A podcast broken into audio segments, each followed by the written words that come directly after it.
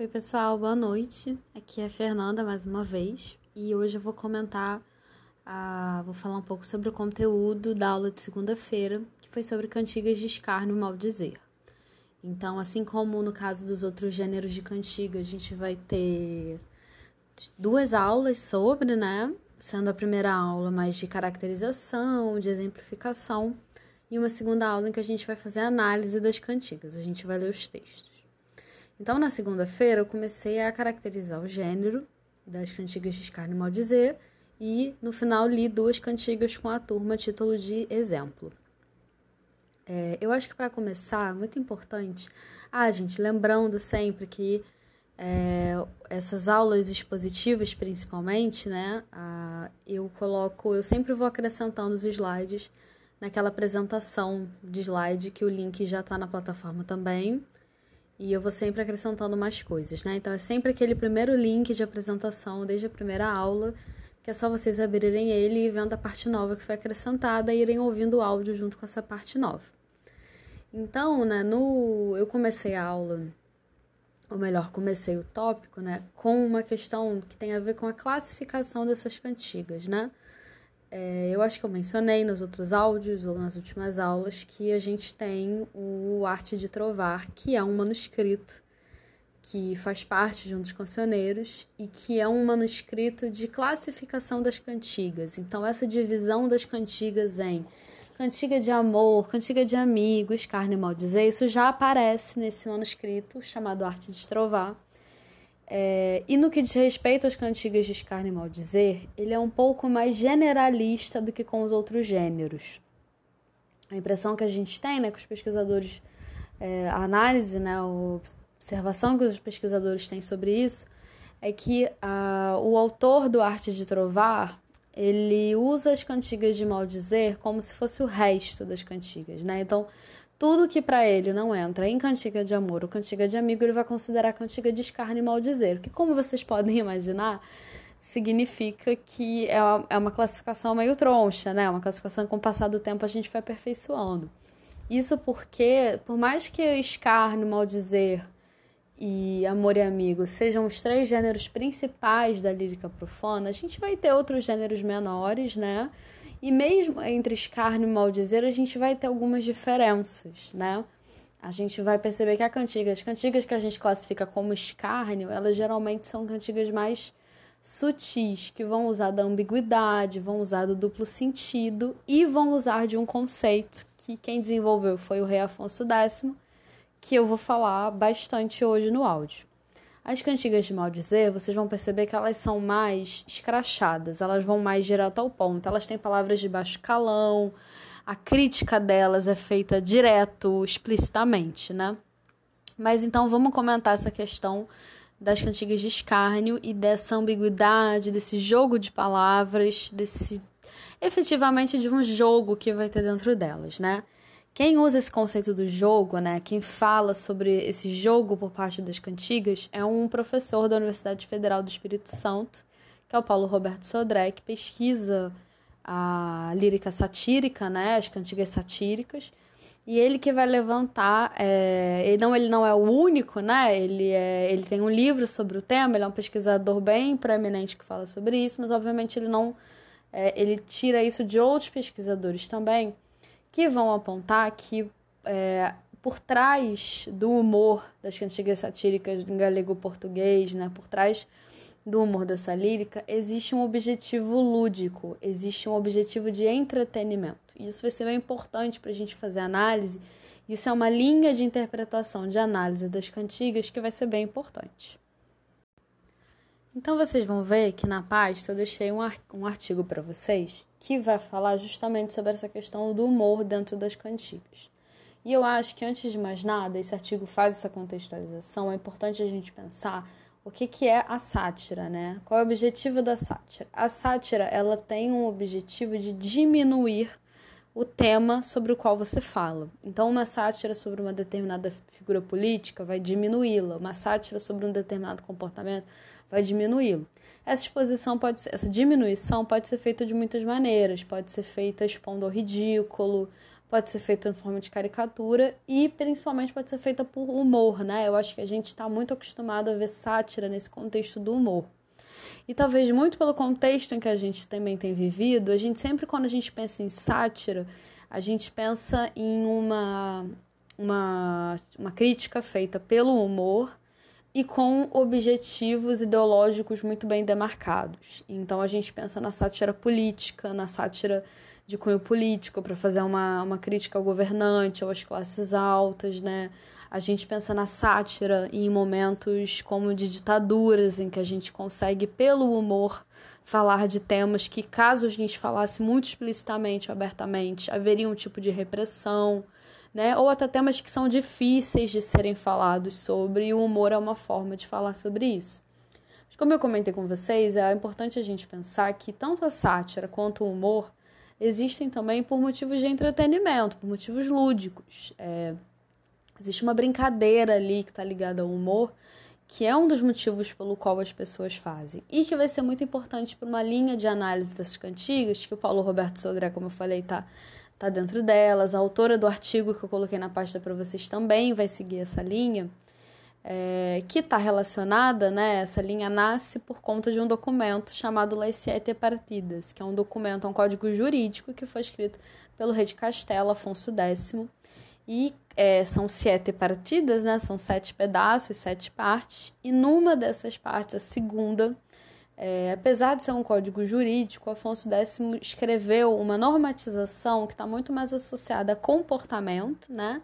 e muito associado e acaba sendo uma normatização literária também, né? Que é uma normatização das práticas discursivas dentro da corte.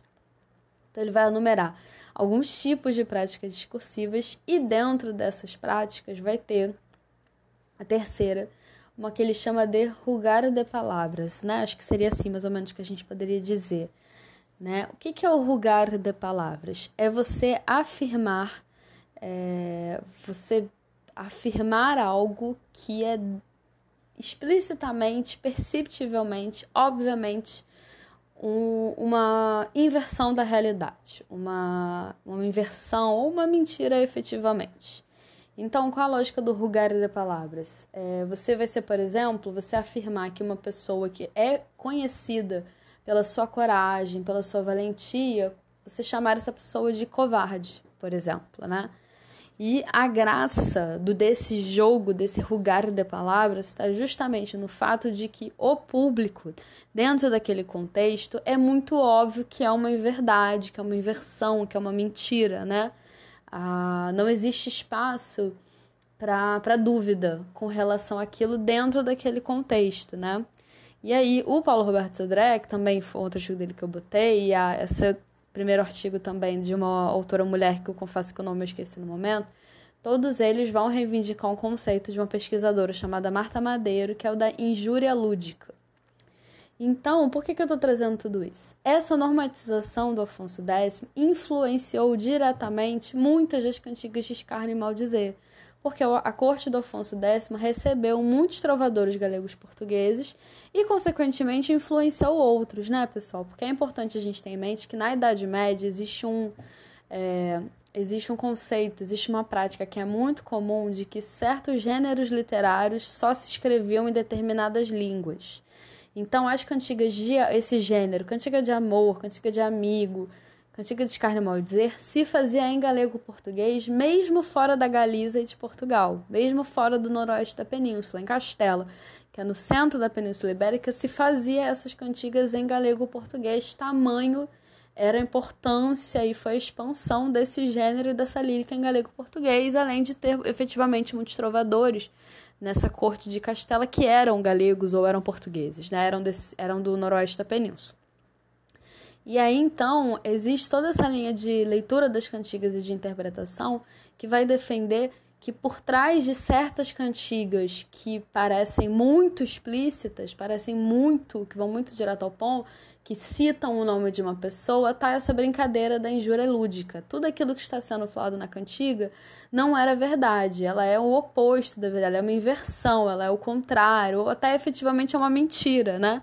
Mas a graça estava justamente nisso. Quando as pessoas ouviam, por conhecerem aquela pessoa, ser um trovador famoso, uma figura famosa no reino, elas eram capazes de entender que era uma brincadeira e que não fazia sentido, né? O exemplo que eu usei na aula é que seria igual se você aquelas situações em que você tem, por exemplo, um amigo que é muito inteligente, muito dedicado, muito esforçado, aquele seu amigo que só tira notão na faculdade, que passa bem em todas as matérias e você brincasse com os seus outros amigos que também conhecem ele, dizendo: "Não, mas fulana, essa pessoa, né, fulana, fulana copia todos os trabalhos dela da internet, todo mundo sabe disso". As pessoas iam rir de um comentário desse, porque as pessoas sabem, as pessoas entendem o absurdo do comentário. E a graça está justamente nesse, nessa brincadeira, nesse absurdo de você afirmar o contrário da realidade, né? Fernanda, mas aí isso significa. Isso é o mal dizer? Não, porque, de novo, qual é a diferença, né? Esse caso desse rugário de palavras seria seria muitos é, classificaria ou caracterizaria muitos dos casos de escárnio. Por quê? É, dentro, é, o, como eu falei com vocês, o escárnio está mais associado a uma coisa mais mais lúdica mesmo, né? Uma coisa mais ambígua, mais do jogo de palavras, do duplo sentido. E o Rugário de Palavras é isso, ele é um jogo de palavras, uma brincadeira com as palavras. Então, muitas das cantigas de escárnio vão ter essa marca do Rugário de Palavras. Inclusive, uma das cantigas que eu coloquei, que a gente leu na aula, é uma cantiga do Afonso X para o trovador chamado Pero da Ponte, E ele vai acusar o Pero da Ponte de ter não só roubado todas as cantigas dele, todos os trovares deles, de um outro trovador que já tinha falecido, chamado Coton. Ele não só vai fazer essa acusação, como vai dizer que o Pero foi o assassino do Coton. A gente vê uma cantiga dessa, a gente fica chocado, né? A gente fica pensando, meu Deus, o que está acontecendo? O que, que é isso, né? E aí os pesquisadores vão é, interpretam que essa cantiga está dentro do lugar de palavras. Como que se faz essa interpretação, pessoal? Como se chega a essa hipótese? Eu acho que é legal falar sobre isso, porque inclusive é um ensinamento para a gente, né, de como que se formula hipótese na pesquisa quando a gente trabalha com documentos tão antigos, né? Primeiro é o fato de que a cantiga fala explicitamente de um trovador muito famoso e um trovador que alguns dados biográficos dele chegaram para a gente. Apesar da distância temporal, existe registro desse trovador, né? E a gente pode averiguar, né? A gente sabe da vida do Pero, a gente sabe o que, que ele fez, a gente tem noção do que, que consta nos registros sobre a vida dele. É, e por conta disso, também chegaram muitas cantigas dele, cantigas de qualidade. E, de novo, os registros sobre ele falam de um trovador que escreveu muitas cantigas e com muita qualidade. Então, a partir desse dado histórico, a gente já percebe que essa cantiga não está falando a verdade, ela está dizendo o contrário do que é o que a gente consegue, conseguiu perceber pela história, que ele é um trovador famoso e que ele escreveu muita coisa, muita coisa de qualidade. Enquanto que também desse Coton só chegou uma cantiga até hoje, que ficou famosa, e aí também permite a gente perceber que não, na realidade, seria mais fácil o contrário, né? O Coton roubar as cantigas do Pero da Ponte, não o contrário. Mas então, a gente vai juntando dois mais dois. Se o Afonso X escreveu essa cantiga e ele é o rei que escreve as sete partidas, que formula né, as sete partidas, que fala justamente desse rugar com palavras, desse afirmar o contrário da realidade para brincar, para fazer um jogo, então a gente pode interpretar que essa cantiga, assim como muitas outras, que são cantigas que têm o nome completo de uma pessoa, de uma figura famosa. Essa figura, pela biografia, a gente percebe que ela não tinha inimizade com quem escreveu a cantiga, pelo contrário. Nesse caso específico, o Pero da Ponte foi um dos trovadores da corte do Afonso X e não, não teve nenhum tipo de problema com Afonso X, nem sofreu nenhum tipo de investigação, não foi mandado para a justiça acusado de homicídio. Então, todas essas coisas a gente vai somando e vai percebendo a partir daí, e a partir de outras análises desse tipo, foi possível, e além da, de juntar com o documento das sete partidas, foi possível perceber que ah, essas cantigas eram cantigas de rugar com palavras. E por isso a gente enquadra elas em escárnio, porque elas são cantigas que não estão fazendo uma denúncia. Até no final da cantiga, o do Afonso X ele fala: se ninguém vai denunciar o Pero da Ponte, eu vou denunciar. Mas é tudo uma brincadeira, é tudo um jogo, né? Inclusive, no caso das cantigas do Afonso X, especificamente, é muito interessante porque o Afonso X, ele tem cantigas de crítica é, franca, sincera, honesta, aberta, direta, que são cantigas que ele faz para os inimigos do reino. Como ele é um rei, ele é uma figura de Estado, ele usa o gênero do escárnio mal dizer para criticar os inimigos do reino.